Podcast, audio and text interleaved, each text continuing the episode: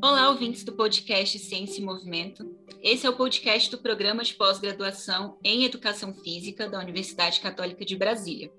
O nosso principal objetivo é levar conhecimento aos acadêmicos de educação física, demais cursos da saúde e público em geral, a fim de disseminar o conhecimento adequado sobre as dimensões dos temas que serão propostos.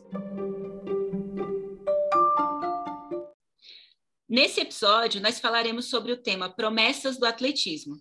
Nós somos Larissa Maciel, Patrício Lopes.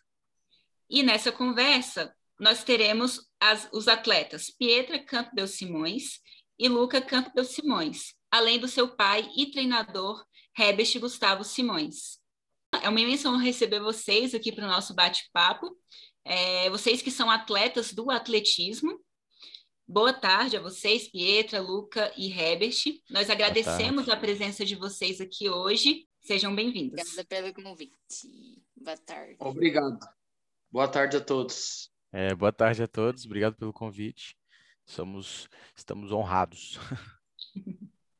Bom, Pietra e Luca, nós queremos saber é, quando que cada um de vocês iniciaram a carreira de vocês no esporte e como que essa carreira começou. É, que para quem não sabe, nossos, pa nossos pais, Herbert e Carmen, são atletas ah, desde antes da gente nascer.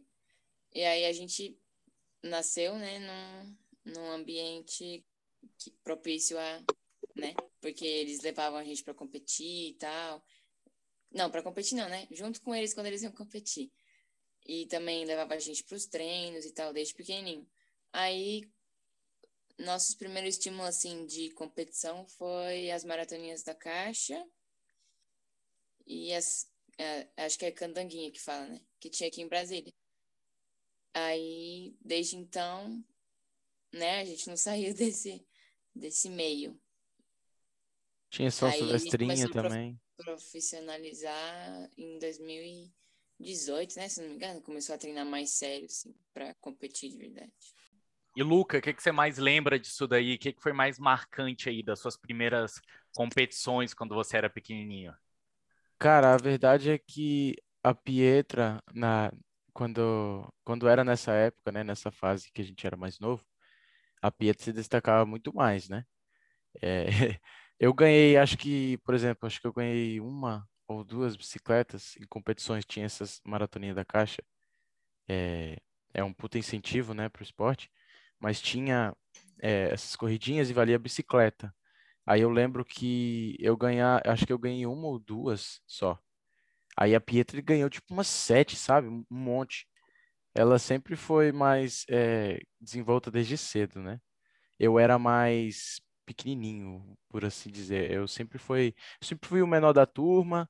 Eu tive um desenvolvimento tardio, aí eu sempre ficava um pouco na sombra dela. E isso me frustrava bastante. Acho que foi até um, um ponto de, de motivação que, que me fez o que eu sou hoje. E, e agora eu vou, vou aproveitar aqui esse gancho aqui e perguntar para o professor Herbert, né? Que o professor Herbert, ele com toda a sua experiência no atletismo, tudo que ele já competiu, tudo que ele sabe do, dos benefícios é, do, do esporte, do, da prática de atletismo, é, como que foi a, a, decisão ali de levar os meninos? Já era algo natural dentro ali da casa? Ele, a professora Carmen ali competindo, como que, como que foi esse processo? Bom, é, como a gente vem do atletismo, né, a vida inteira treinando, competindo e dando aula de fisiologia do exercício, treinamento, né, a gente tem, tem o desejo de que os filhos gostem de esporte e se gostar do esporte que a gente gosta, melhor ainda, né? Mas nem por isso eu nunca forcei eles. Naturalmente eu ia para os meus treinos e levava, então eles ficavam soltando pipa dentro da lá no campo do dentro do campo enquanto a gente estava correndo no atletismo. Às vezes eles ficavam andando de bicicleta enquanto a gente estava treinando. E sempre foi de uma maneira assim bem tranquila, né? Daí eu percebia desde o início, o Luca, por exemplo, o Luca engatinhava muito rápido. Nunca vi o neném engatinhar tão rápido como ele. Uma vez eu até que eu estava disputando o Campeonato Sul-Americano no Rio, e o Luca ainda não andava, ele engatinhava, né? A gente estava esperando o metrô, a Carmen soltou ele, mas o bichinho saiu engatinhando tão rapidinho assim. Meu Deus, olha a velocidade desse moleque engatinhar. Não é possível que não vai ser velocista, pensei, né? Aí, e foi assim, né? E aí, quando ele tinha já os. Acho que tinha sete anos, Luca, oito anos, oito. Foi a Candanguinha. Não, o Candanguinha foi com seis, eu tava. Você ganhou a bicicleta, né? É. Aí eu falei, vamos colocar ele na Candanguinha, ele ia postar corrida lá. Naquela época não, ninguém treinava, era só brincadeira, né? A gente levava é, para postar. anos? É. E a Pietra não podia correr aquele dia porque ela tinha quatro anos.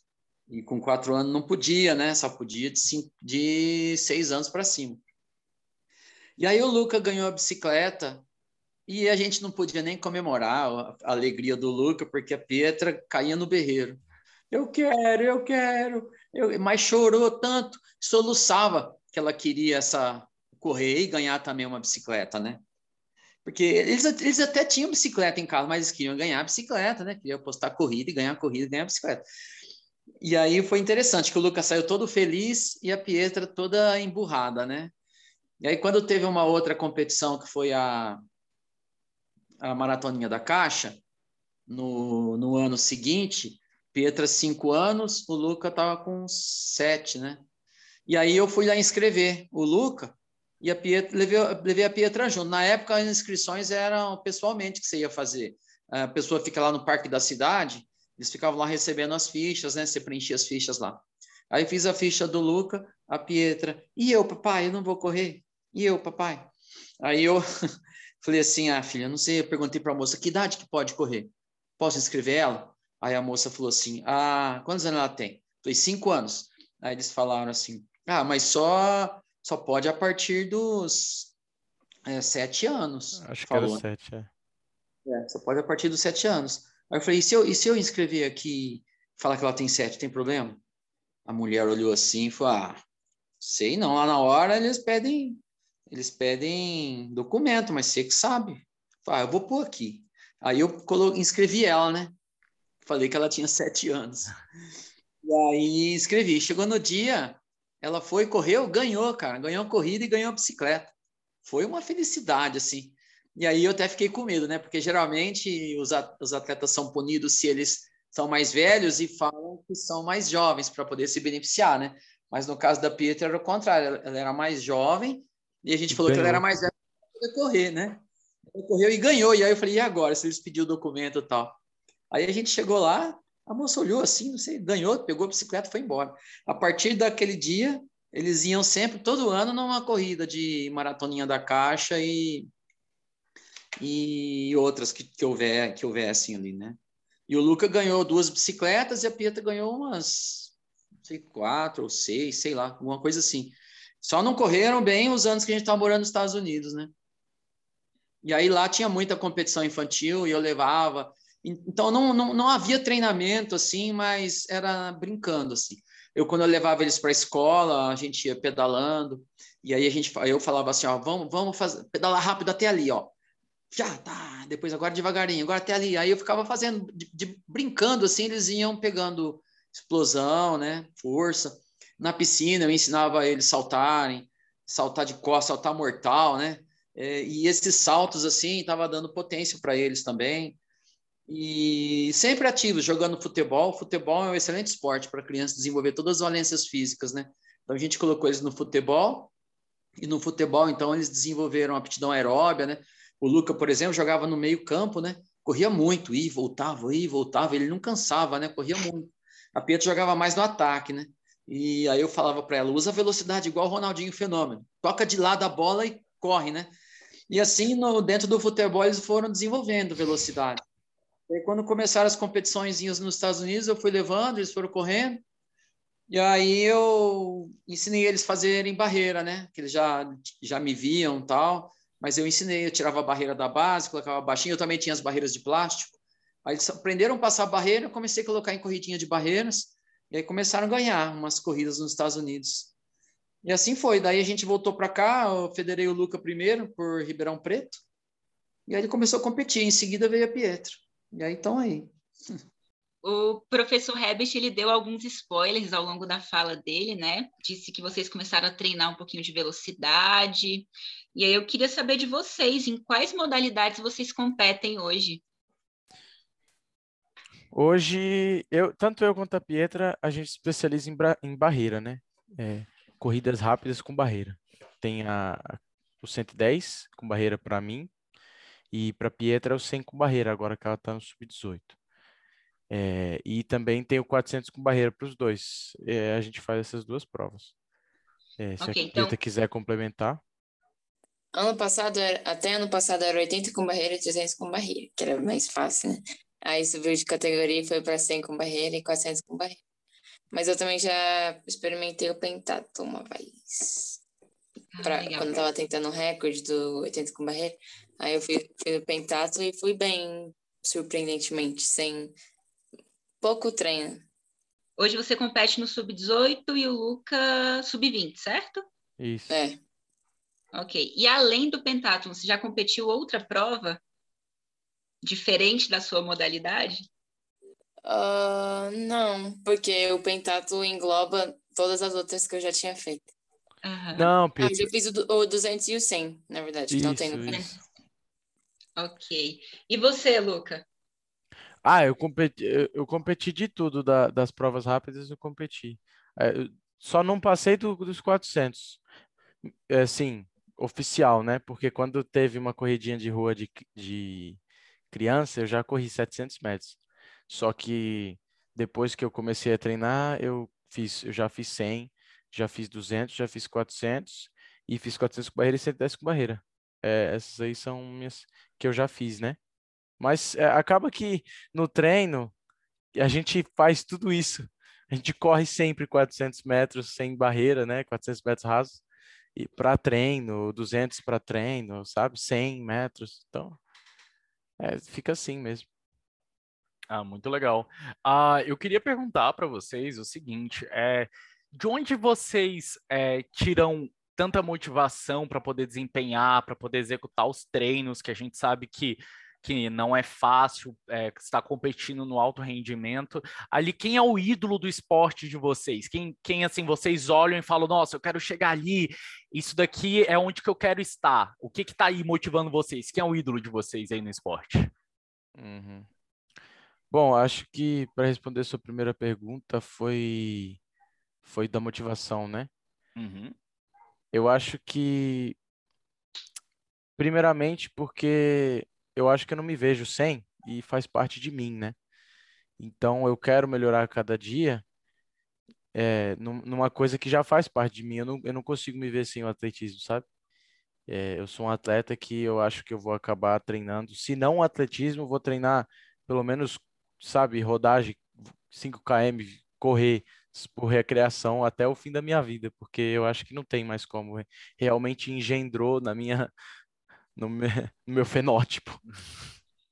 Sabe? É, ficou, ficou bastante. Meu pai também passou genética, né? Acaba que epigenética, tudo isso aí que vocês sabem, tá tudo aqui e eu acho que eu não vou largar mais o atletismo. Então, motivação também vem daí. Mas outro ponto é que hoje eu recebo por isso, né? E é muito bom, é, é, é totalmente diferente a motivação.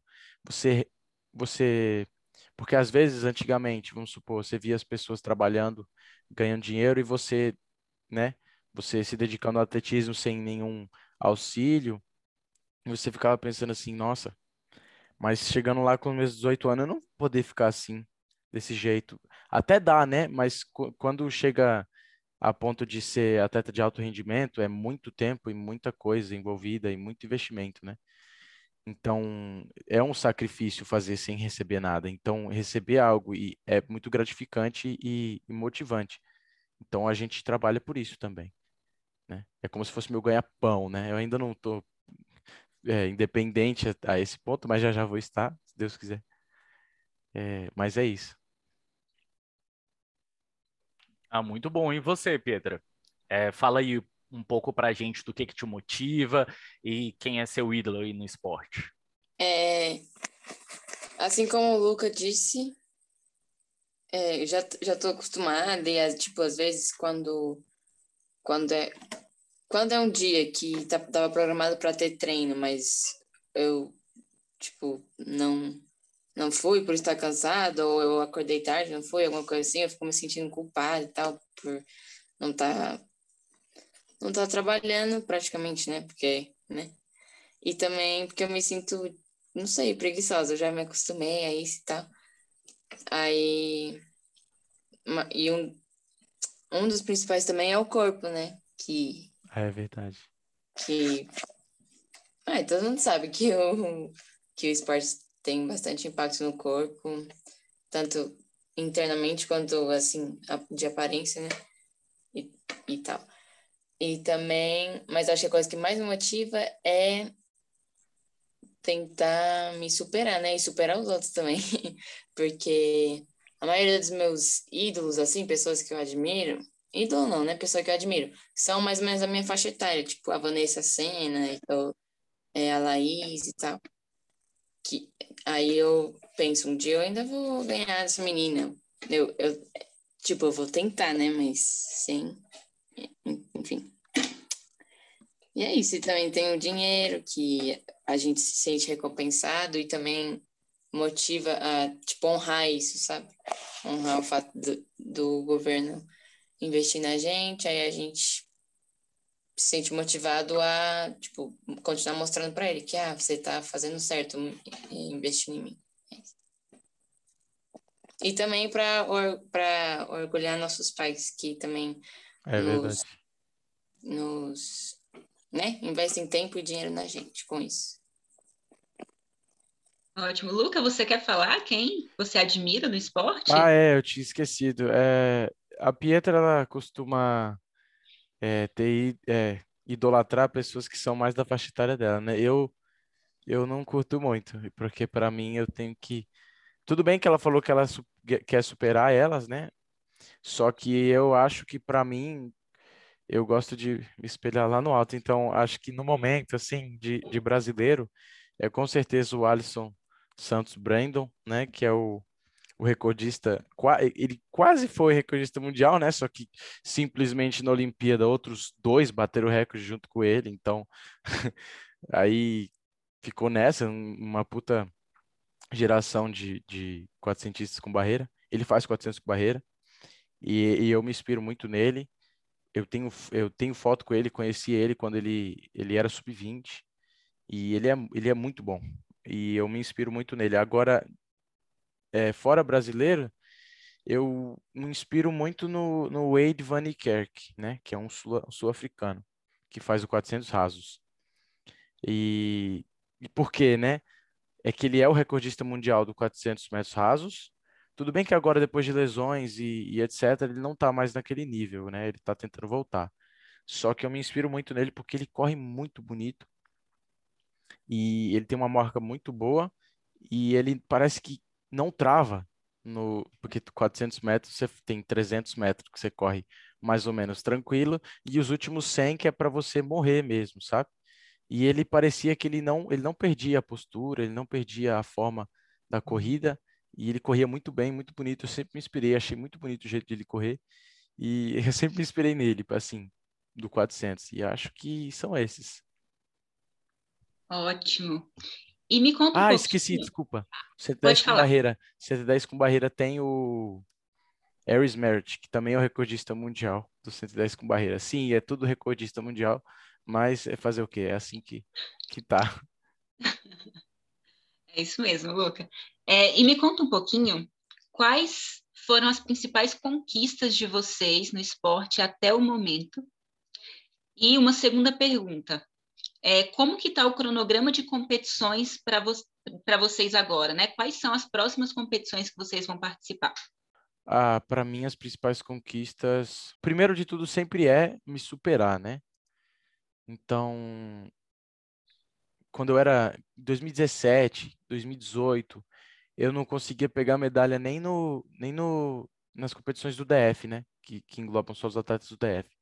Então, eu, eu por quê, né? Eu, eu falei a vocês que eu era pequenininho, eu era menos subdesenvolvido para a idade, eu era bem pequeno, não tinha chegado o estirão e tal.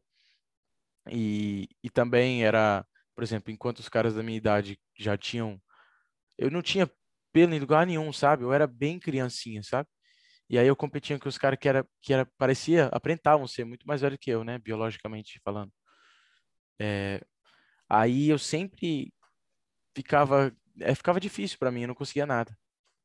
Então, nos últimos dois anos, três, vai, até que dos últimos três anos tem sido diferente. Eu consegui alcançar e agora passar, né? E, por, e agora vem a segunda maior conquista, que é são as medalhas que eu consegui nos últimos dois brasileiros. Né? No, do ano passado consegui um bronze no 400 metros com barreira. E esse ano com um bronze de novo. E também consegui o índice para o Mundial no 110 metros com barreira. É, esse ano. Eu fiquei em quinto da competição, só que eu, eu consegui fazer o índice para o Mundial Sub-20, né? Mundial de Atletismo Sub-20. É, aí isso me é muito gratificante correr, ainda corri abaixo dos 14 segundos, que para mim era não inimaginável, mas era muito, eu não, eu não acreditava, sabe? Eu não esperava isso nesse momento. Eu achei que até o fim do ano eu faria, mas eu não, não acreditava que assim, no primeiro semestre do ano eu faria abaixo de 14 segundos nos 110 metros com barreira, né? Então, acho que até agora são essas minhas maiores conquistas. E a sua próxima competição vai ser o Mundial? Então, é, sobre o Mundial, a questão do Mundial é mais complexa, porque vai os dois melhores com índice. Como tem cinco atletas, não, seis atletas com índice, e eu sou o quinto atleta com índice, vai os dois primeiros, né? Uhum. Entendeu? Aí é, é como se eu fosse banco né? Se alguns Sim. machucarem, eu vou. Ou se eu melhorar minha marca, passar os outros que estão na minha frente, eu também vou. Entendeu? Uhum. Mas a gente agora. Eu vou competir sem ser esse fim de semana o próximo, em busca do índice nos 400 metros com barreira, porque nos 110 metros com barreira eu já tenho. Só que nos 400 metros com barreira só tem um com índice e vai dois, né? Então uhum. eu posso, eu tô tentando pegar o índice pro, pro Mundial, sim. Estou em busca. Ótimo. E você, Pietra? Conta pra gente quais foram suas principais conquistas no esporte e como que está o seu cronograma para as próximas competições. É, tá bom. É, ano passado foi um, um ano bem, bem uh, vitorioso assim para mim. Ano, ano passado foi um ano bem vitorioso para mim foi meu último ano sub-16 e em agosto no Brasileiro, sub-16, eu é, fui campeã brasileira, que era tipo, meu sonho há bastante tempo, na época. E peguei prata nos 300 com barreira, é, sem ter treinado muito para essa prova, só, tipo, sempre focava mais nos 800 com barreiras, né? E às vezes fazia uns tirinhos de 300 com barreira. Aí consegui, aí fiz 11,77 no brasileiro e o recorde era de 11,65 da Micaela Rosa. Acho que é de 2010 o recorde, ou 2000, não sei. É, 2010. Aí, aí o pai, meu, meu treinador, né, o pai, decidiu falar, ah, vamos aproveitar então, tá tendo algumas competições, vou te levar nas que... Eu esqueci, tem, tem outro cronograma tem esse, eu vou competir dia 7 e vou competir dia 15 também. Tudo em busca do índice, em busca de convocação para Pan-Americano, porque o, o Pan-Americano Sub-20 eu tenho que ficar uh, em primeiro ou segundo do ranking para uhum. ir para o Pan-Americano. E atualmente eu estou em terceiro, então um pouquinho que eu melhoro eu consigo ir para o Pan. E tem até dia 15 para eu fazer esse índice, né? Para eu ficar entre os melhores do ranking. E onde serão essas e... competições, Luca? Na do dia 7 vai ser no Swiss Park em Campinas e a do dia 15 vai ser no Centro Olímpico em São Paulo. Oh, Legal. desculpa, Bragança Paulista. É... Legal. É, é, eu fiz 11,77 no brasileiro, peguei ouro, né? E o recorde era 11,65, então tava bem perto. Aí, aí a gente, meu pai decidiu entrar numa missão de, em busca pelo recorde, a gente quebrou o treino e tal. E aí ele falou, vou tentar, vou tentar te levar no máximo de competição possível para tentar o recorde. Aí a gente foi umas quatro depois disso, até o fim do ano. E minha última tentativa foi foi no Paranaense, sub-16, que foi na mesma pista onde eu fui campeã brasileira. E foi nesse dia que eu fiz o pentato. Aí eu não consegui bater o recorde, eu cheguei a 11,67. Que é dois centésimos do recorde. Eu fiquei muito puta, mas foi bom. Aí foi isso. Aí eu terminei o ano em, em primeira do ranking no, no 80 com barreira, segunda do ranking no, no 300 com barreira e segunda do ranking no pentato feminino. Aí é isso. Então, Muito essas bom. acho que foram minhas maiores conquistas, por enquanto. Muito bom. E como que está o cronograma para suas ah, próximas Esqueci de falar aqui no brasileiro, que eu peguei essas duas medalhas, eu isso. peguei troféu de melhor índice técnico feminino. Então, isso também é bem importante. Ou seja, tipo, melhor atleta feminina da competição, sabe? Enfim, é, em março teve a seletiva para a ginásio que vai acontecer na França. A seletiva foi em Aracaju. Aí eu fiz o 100 com barreira, mas não foi bem. Peguei, acho que, ai, quinta, não sei. E só a primeira convocada para a França, né? Aí, e o 100 com barreira é a minha prova principal. Aí eu fui, depois do 100 com barreira, eu fui para o 300 com barreira no outro dia. 400. É, 400 com barreira, foi mal. E não tava com esperança de ganhar nem nada. Eu pensei, ah, vou, vou tentar uma medalha, eu quero uma medalha. E eu aí saiu, tava na série mais forte. Tava a menina, a Amanda, que é uma menina muito boa da minha categoria, tava ganhando. E eu falei, ah, tudo bem, eu vou pegar a prata, né? Aí chegou a reta final assim, na última barreira ela bateu e caiu, aí invadiu o raio e tal. Aí ela foi desclassificada. Aí eu peguei ouro. Então, aí eu vou pra França. Ela vai. Por causa disso. Que bacana. Não, o que importa é que você vai pra França, né, Pietra? Não é, não é os porém, você vai pra França. É. Você ficou, você ficou um pouco atrás da Amanda, Amanda foi desclassificada, você vai pra França, não é por isso. É, por é causa do ela tempo. errou e arcou com as consequências, né? E você fez um bom trabalho, né? É. É, então, Pietra, você vai, vai ter outras competições antes dessa competição na França? Ou a sua Não. próxima vai ser essa? Não, a próxima é a foi o Brasileiro Sub-20, que foi uhum. fim de semana passado. Ou, é, fim de semana passado, né? Foi. Ah, muito bom. É, agora eu quero fazer uma, uma pergunta para o pai barra treinador que acompanha tão bem esses atletas e aí em grande parte tá é responsável por, por cuidar do treinamento ali, da rotina ali deles, então ele está ali de pertinho com, com os dois. Então eu queria saber, queria saber do senhor, professor, a, como que tá? É, o senhor dá um, um, um gostinho para gente de como é a modulação do treinamento dos meninos, como que tá o treinamento deles agora para as próximas competições. Claro, ali é, escondendo ali o segredo ali dos grandes campeões ali, não precisa contar tudo, mas somente para contar um pouco ali para os nossos ouvintes ali do que que o senhor faz para esses meninos estarem ali desempenhando tão bem.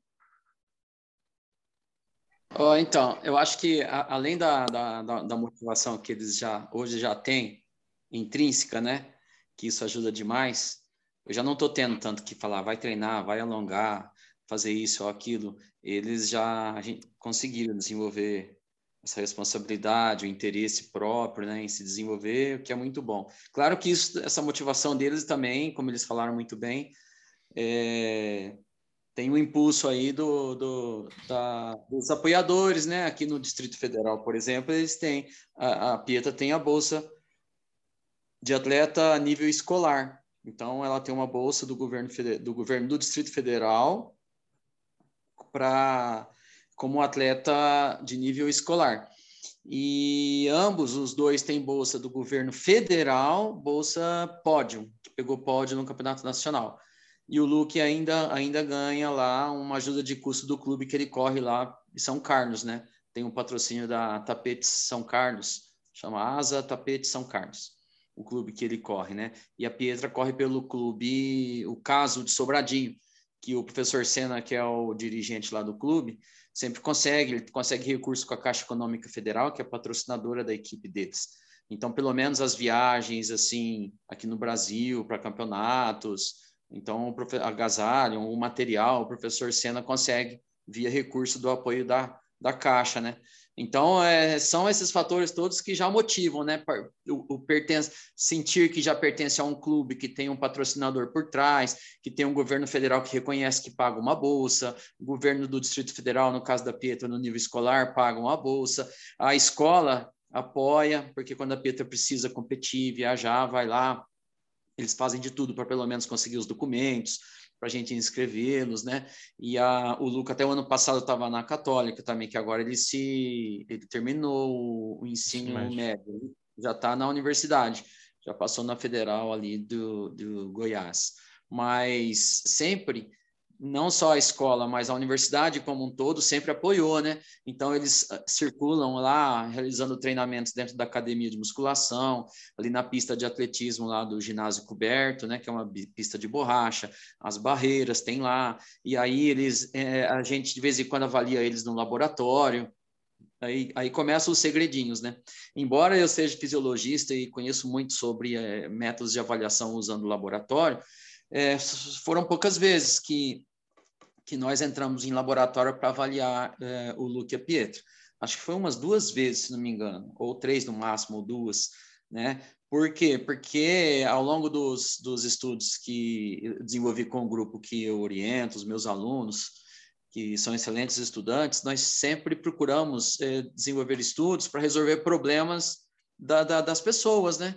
ou é um problema de desacelerar o envelhecimento, de curar um diabetes, de reduzir pressão arterial. E no caso dos atletas, nós sempre desenvolvemos estudos sobre como ah, é, avaliar e prescrever de uma maneira mais independente de laboratório, métodos indiretos de avaliação, de prescrição, de controle da carga de treino, né? Então a gente vem aplicando tudo isso. E aí o, e o Luke e a Pietra vendo tudo isso, eles eles percebem que as pessoas valorizam quando eles fazem resultado, quando eles treinam. Os meus alunos gostam, dão os parabéns, os outros professores, na escola, todo mundo valoriza, né? E aí é, é, é legal, é legal porque eles percebem que crescem, as, eh, percebem que as pessoas apoiam, que gostam, sociedade valoriza, né? E percebem que a gente está usando ferramentas que a gente mesmo produziu. Eles veem valor em tudo isso, né? E nesse sentido, essas, algumas dessas ferramentas aí, como algumas que eu uso para controlar a carga de treino, é, uma simples mensuração da frequência cardíaca durante um exercício submáximo, é, escalas de percepção de esforço, uh, mas também faço uso de algumas dosagens, né? Hoje mesmo eu levei eles no laboratório ali no Sabin, tenho que agradecer o Sabin também, que eles conseguem algumas medidas lá. Hoje eles fizeram medidas de, de hormônios cortisol e, e testosterona, né? Então, para eu fico mapeando os níveis de cortisol, que é um hormônio de estresse, né? E o testosterona é um hormônio anabólico, né? Que o, tanto o homem quanto a mulher produzem. Mulher menos do, bem menos do que o homem, mas os dois têm. Então a gente fica olhando a razão, a relação entre esses dois hormônios e fica percebendo quando é hora de você tirar o pé do, do acelerador, né? Soltar um pouco, reduzir o volume, né? E assim a gente vai conduzindo o treino para o atleta continuar progredindo, né? Então, a gente conta com isso, basicamente, com uma prescrição periodizada, colocando em prática aquilo que a gente estuda e ensina na, na graduação e na pós-graduação, alguns métodos indiretos para controle das cargas de treinamento e também alguns métodos mais, um pouco mais sofisticados, assim como essas dosagens hormonais, que a gente tem feito para saber se eles estão se recuperando do treino, como que eles estão indo. E aí o resto é dar tempo ao tempo, a hora certa, o trabalho psicológico. A própria Larissa ajudou com o Luca, a Larissa é psicóloga, é. porque a competição do campeonato nacional que o Luca estava com foco para fazer o índice para o mundial. Na verdade, esse índice dos 400 com barreiras que ele está buscando, ele fez em treino já. A gente já pegou esse tempo aí, ele correu abaixo do índice em treino. Eu acho que o fato dele ter feito isso em treino sentiu que, que ele podia fazer, isso às vezes começa na cabeça do menino virar, eu podia fazer, eu posso fazer, eu, eu tenho que fazer, e se eu não fizer, aí se começa a dar uma crise assim, você começa a colocar pressão em você mesmo. E a pior pressão que vem é de dentro, né? E às vezes na sede de querer fazer, você começa a treinar às vezes mais forte, tem que tomar cuidado. Mas todo atleta de elite passa por essa esse, essa experiência, sai de um nível, chega no outro nível, chega no nível de ter entrevista, chega no nível de sair reportagem em jornal, chega no nível de ver que ele tá para fazer um índice e tal, e todo mundo quer também, chegando numa, num final de campeonato nacional, buscando um índice. Então é outro nível é outro nível. Aí nesse, nesse momento é que vai separar os, os homens das crianças, vão, vão colocar entre aspas, né? Então ele tá, ele se comportou muito bem, o Luca nesse campeonato, nesse último campeonato nacional, porque ele conseguiu controlar melhor as emoções, é, cresceu para cima do que ele queria e não com medo do que ele não queria, né? E melhorou as suas marcas, ficou perto do índice para o mundial nos 400 com barreiras, mas melhorou a marca pessoal e no 110 com barreiras ele fez o índice, né? Então, é, são esses aspectos, né? além dos aspectos nutricionais também. É, a gente já levou eles em avaliação nutricional na própria universidade, lá tem um, um, um, um centro de avaliação lá do, do, do, pessoal do curso de nutrição, e aí eles foram avaliados lá, aí eu ensinei eles usarem aquele MyFitnessPal, que é um aplicativo para ficar vendo se eles atingiam as metas que nós discutimos lá com os nutricionistas, tudo, e aí eles melhoraram muito a composição corporal, tanto o Luca quanto a Pietra, reduziram o percentual de gordura, aumentaram a massa muscular, aí eles vêm aumentando a força. Aí vai chegando nessa época das competições, eu tenho feito muito é manutenção da força, manutenção da aptidão aeróbia e tentando explorar mais aspectos técnico e tático e psicológico para ele poder tanto ele quanto a Pietra render, né? A Pietra ainda vem, eh, vem evoluindo bastante, porque a Pietra começou o, o planejamento dela foi um pouco depois do Luca, né? O Lucas já vem no ciclo mais longo, dando o ápice por agora. A Pietra começou depois, e eu, depois que eu percebi que ela classificou para a França, que ela vai viajar dia 12, deve correr dia 15, 16, eu acho, de maio, né? Então eu fiz meu planejamento para ela estar tá no melhor da forma física dela na, por aquele tempo. E ela já melhorou uma, uns dois segundos, mais ou menos, quase dois segundos nos 400 com barreiras. É, no, no sub-20, por exemplo, ela tem 16 anos, no sub-20, hoje ela é quarta do, do ranking brasileiro e foi quarto lugar no campeonato sub-20 nos 400 com barreiras, né? Sendo que ela entrou agora na, na categoria sub-18. Então, no sub-18, ela vai ser uma forte candidata à medalha, tanto na, na prova curta, que é o 100 com barreiras, quanto nos 400 com barreiras. E mas agora para a França ela classificou no 400 com barreiras. Isso foi muito bom, né? Foi muito bom. É, é, é legal a gente experimentar os atletas de diferentes provas, vai surgindo possibilidades. A Pietra já está me deixando meio confuso, né? Eu, por exemplo, não sei se eu especializo ela mais por 400 com barreiras, ou no 100 com barreiras, ou epitáculo, já que ela mostrou ser boa no epitáculo. A pandemia atrapalhou muita coisa na, naquilo que eu queria em termos de preparação para os meus atletas. Eu consegui prepará-los, eu consegui manter o nível de treinamento, mas, por exemplo, eu não consegui pegar o Luke e a Pietra e explorar eles em provas diversas do atletismo. Eu, eu coisa que estava nos meus planos, a, a, a, a preparação é, multi, a, a, multi com, com, estimulando a, a diversidade, né? Multidisciplinar, né? É multidisciplinar. É, eu gostaria que eles tivessem experimentado mais um salto em distância, que, que eles já fizeram já, mas eu ia experimentar mais um salto de altura, um arremesso de peso. Talvez o Luca pudesse ter iniciado uma prova combinada no, no, no sub-18, por exemplo, né? Mas veio a pandemia, a gente não tinha nem acesso, tá, fechou tudo. Eu treinava com eles nos parques, nas rampas, em pista de terra, até na Católica eu não conseguia entrar, mesmo em pandemia. Depois que eu fui conseguindo, e aí foram chegando as competições, e aí o foco foi em cima do específico, né? Eles tinham Bolsa Atleta, para renovar a Bolsa Atleta precisa pegar pódio.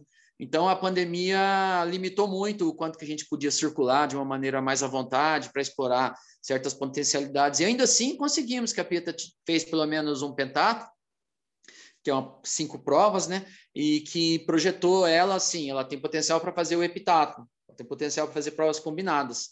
O Luca também tem esse potencial, eu acho, mas não pude, não deu tempo de eu experimentar ele. Agora ele vai para faculdade, fica difícil, né? Lá na universidade ele vai estudar, vai estudar o dia todo, vai treinar na hora do almoço, vai ser mais simples para ele encarar uma prova mesmo e treinar uma prova. Agora, se caso ele venha fazer uma universidade aqui por perto, caso ele resolver vir para a NB e não ficar lá em Goiás, essa é uma decisão que ele vai tomar, né?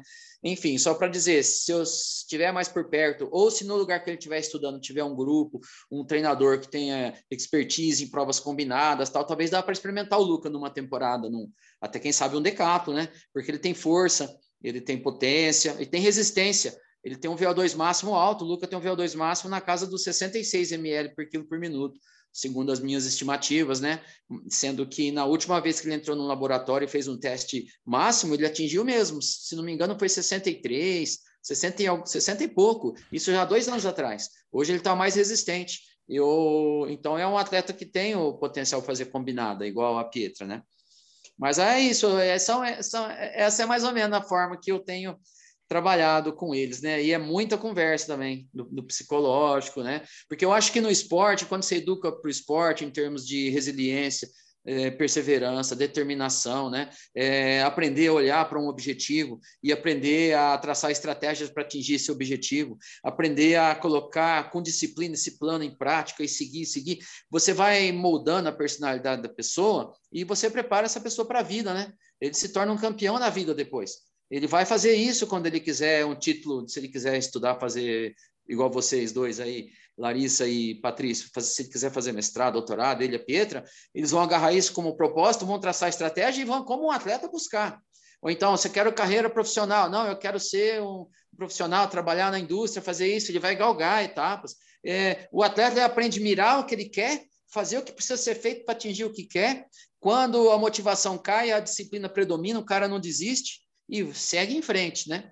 E aí eu e ultimamente o que eu tenho trabalhado muito também é eles aprenderem a celebrar cada conquista e sentir feliz em cada situação. Eu falo para eles, vai para a competição, vai feliz, cara, vai feliz, vai, vai se divertir lá, aquecer, converse com seus amigos, sorriam, sintam-se leves, façam amizades, dá risada, brinca, porque o que na vida vale é a caminhada, é cada dia, é cada treino, no aquecimento, curtir. Eu acho que eles estão aprendendo. A cada tempo que vai passando, eu percebo que eles estão aprendendo a curtir o momento. Curtir aquele momento lá do treino, da pista, curtir a, as conquistas. E isso é, é realmente é transformador, o esporte nesse sentido, entendeu? Sem contar os benefícios para a saúde, né? O Luca mesmo colocou aí que ele não se vê sem fazer exercício, mesmo que se um dia ele parar de competir no atletismo, ele acha que ele vai correr até quando ele ficar velho, né? Então, você vê, isso aí significa é a, é a aderência que ele já teve ao esporte, né? Ele, isso faz parte dele, e aí talvez esse é um dos principais aspectos. Inclusive, quando a gente está lá no clube de corrida, de vez em quando chega um aluno lá e falou assim: ah, eu, o aluno chegou, eu queria fazer esses intervalados, né? Eu falei, é, mas para você fazer intervalado, ainda é, precisava mais uma semaninha você rodando, mas faz hoje só para você sentir como é que é. Às vezes eu deixo um pouquinho assim, porque eu sei que ali, às vezes, é, ele, ele é, acaba pegando gosto, assim, ah, que legal que é fazer esse treino e tal, é difícil. E aí, certas estratégias você tem que fazer, sabe? Para tentar deixar, seduzir o atleta, para deixá-lo apaixonado pela modalidade e assim ele a, a, chance de desistir é bem pequena. E o importante é que daí ele leva consigo esse hábito. Um hábito que vai deixar ele saudável vai envelhecer de forma mais desacelerada né?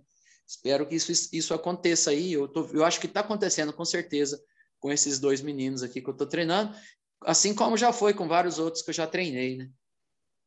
Muito bom professor. Muito bom Pessoal, o professor Herbert falou um pouquinho sobre o treinamento de vocês, também disse sobre a importância né, de uma boa alimentação. É, e eu queria saber de vocês como que é para vocês conciliar a vida de jovem adulto, então conciliar ali a escola, a faculdade, os relacionamentos com a vida de atleta. Ó, oh, vou começar falando primeiro porque eu tenho um bom exemplo é, a dar, porque amanhã eu tenho aniversário de, de uma amiga, né? Aí a gente já sabe, o pai, o pai nem precisa falar, mas ele fala. E tá certo, né? É bom sempre frisar. Mas aí eu vou sair, aí o pai fala, ó, se alimenta direito, não come muita besteira, não volta muito tarde, porque alimentação e descanso e, e repouso é tudo é, é o treinamento também, né? Para falar a verdade.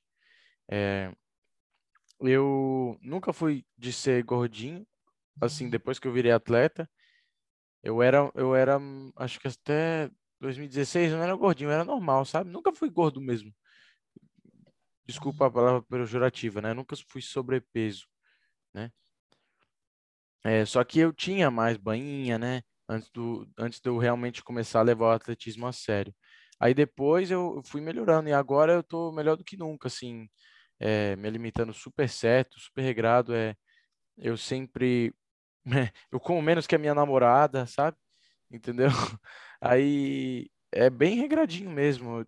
Eu, eu, é, eu tenho que ter certeza de que tem proteína em todas as, todas as refeições, né? Que eu não como muito carboidrato, que não como muito gordura e que eu como todos os nutrientes e tal. É, mas estou fugindo da pergunta que me fizeram.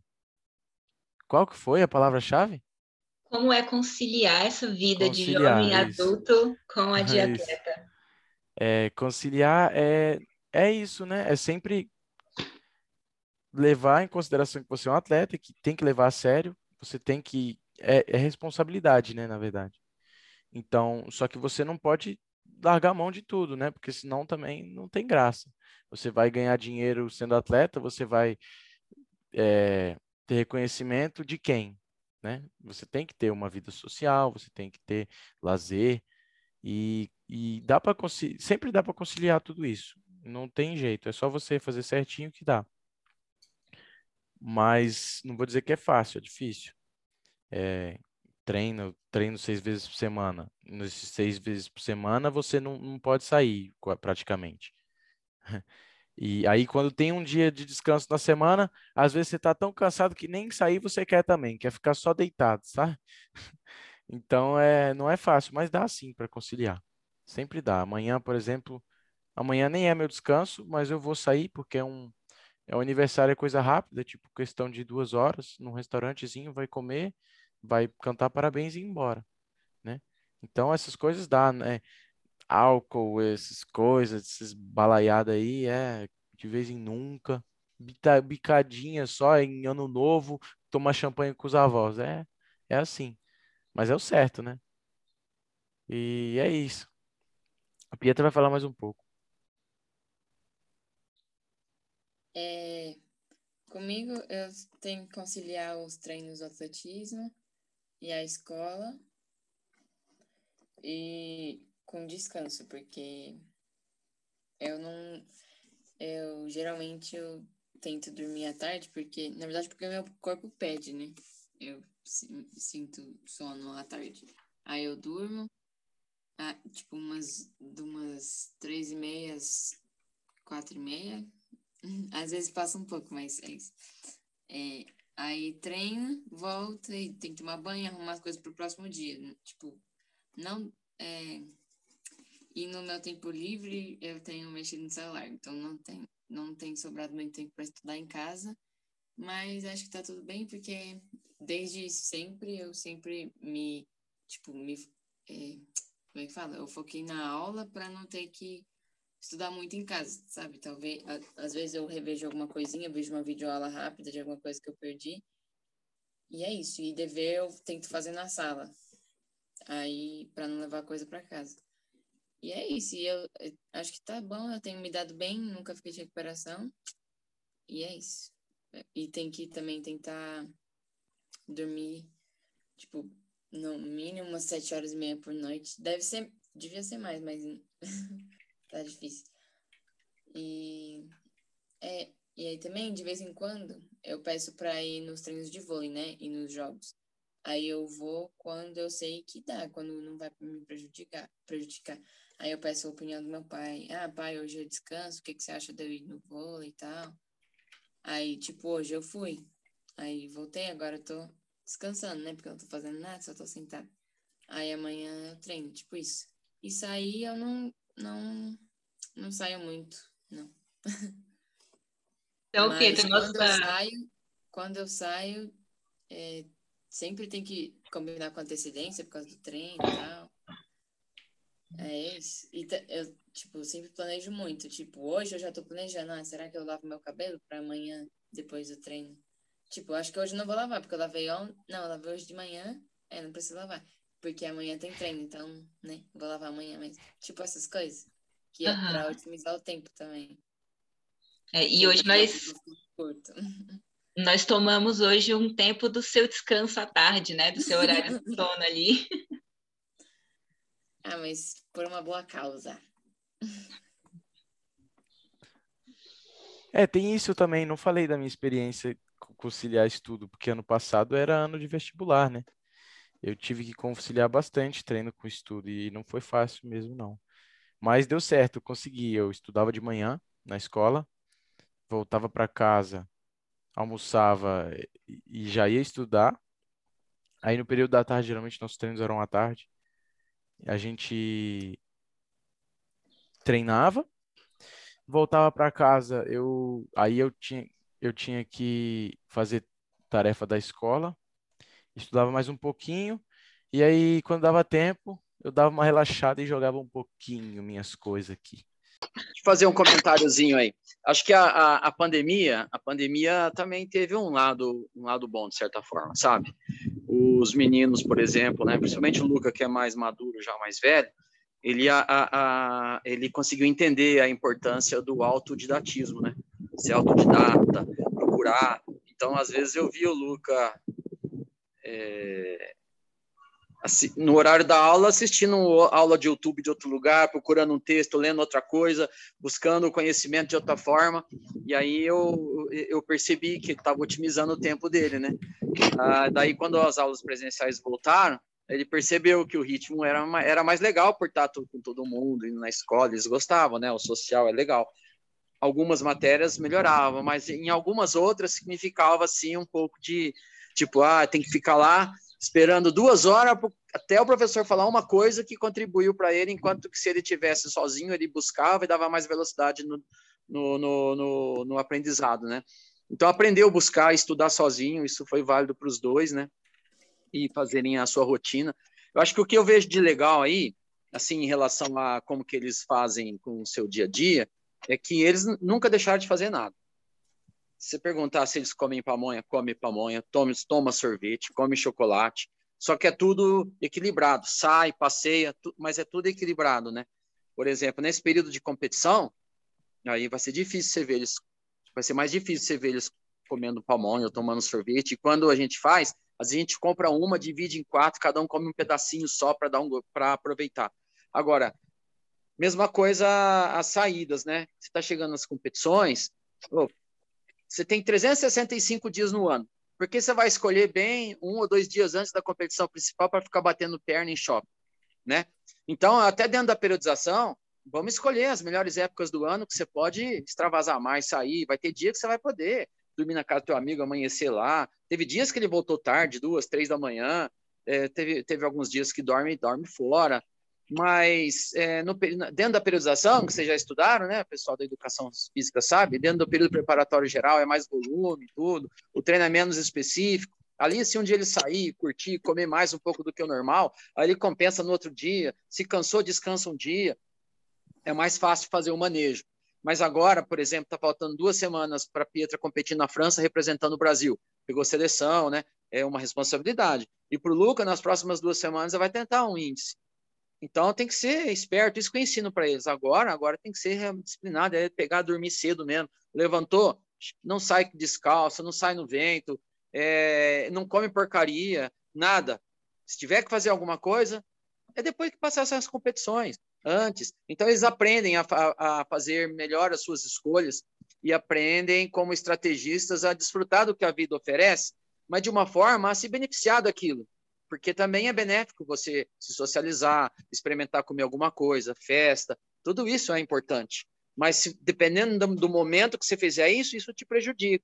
Então tem que saber dar o equilíbrio. O equilíbrio é a maestria da vida.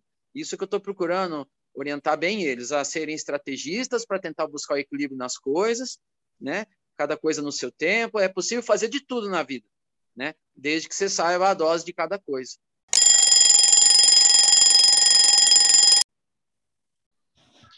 Então, pessoal, já chegando no final do nosso episódio de hoje, depois de todos esses esclarecimentos, é, eu queria que vocês deixassem uma mensagem final para os nossos ouvintes e que nessa mensagem final também vocês fiquem à vontade para fazer as considerações de encerramento. Bom, acho que eu vou começar.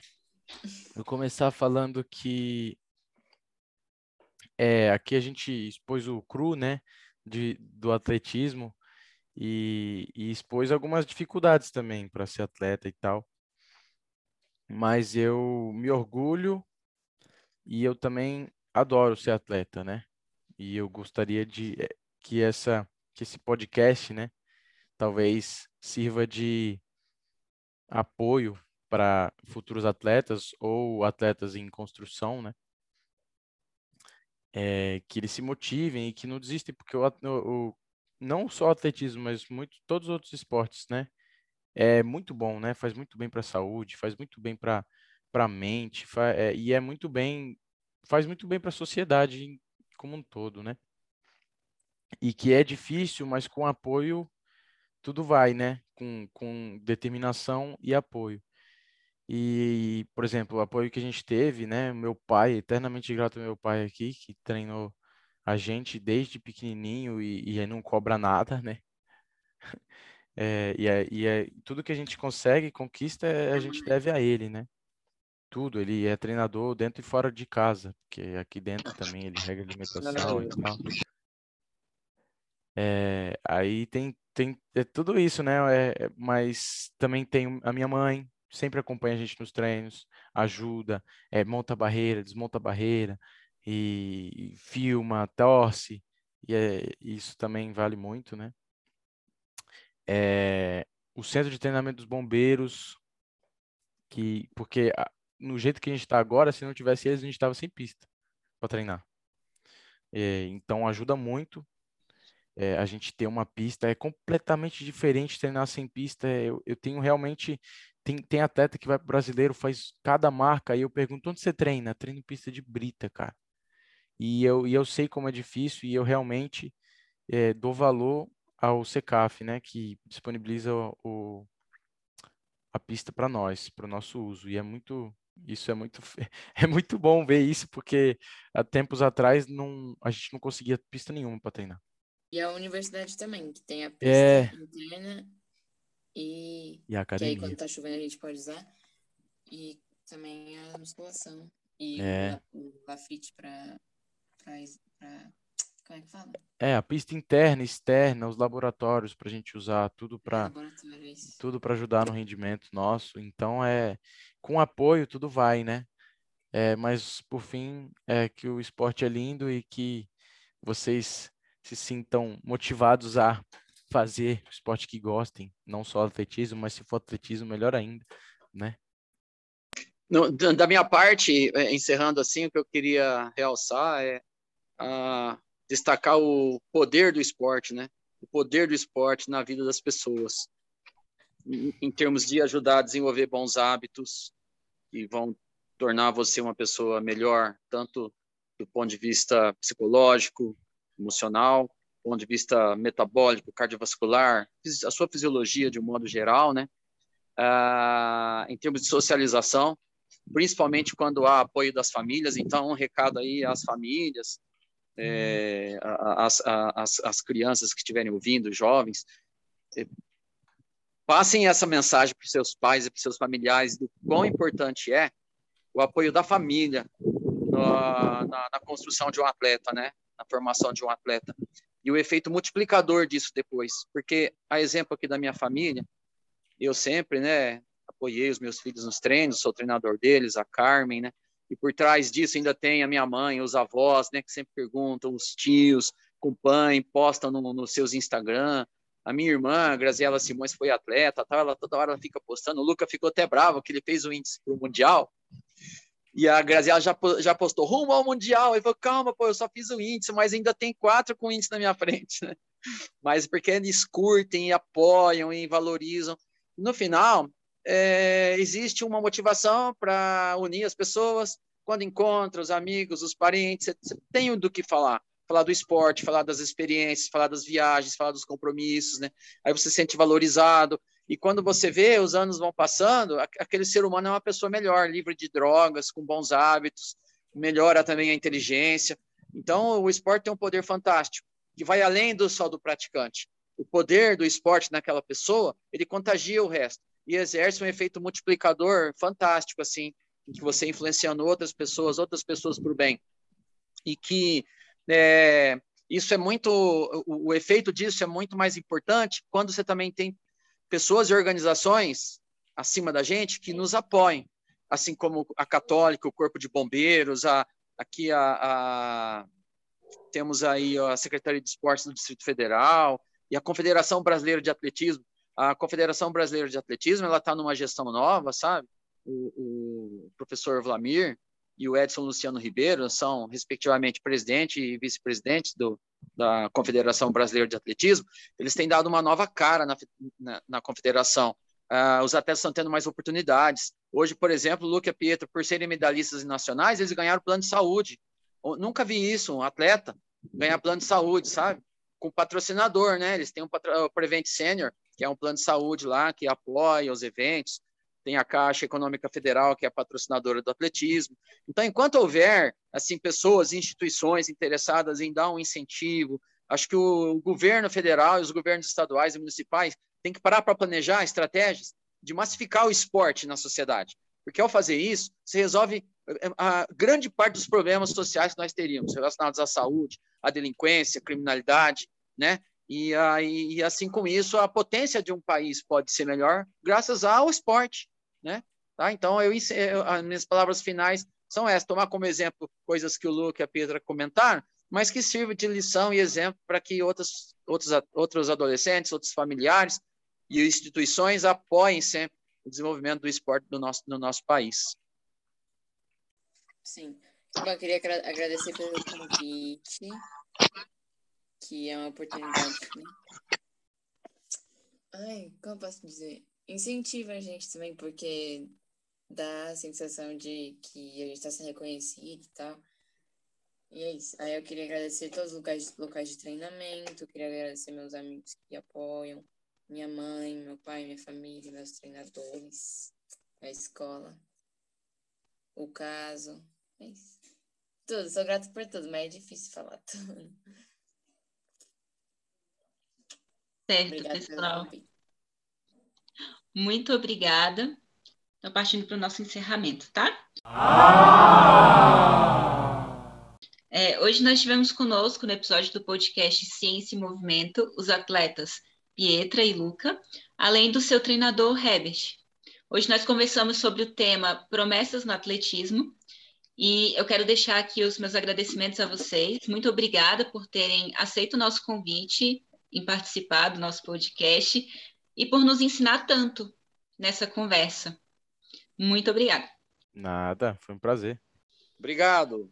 Obrigada. Parabéns. Parabéns. Um abraço a todos.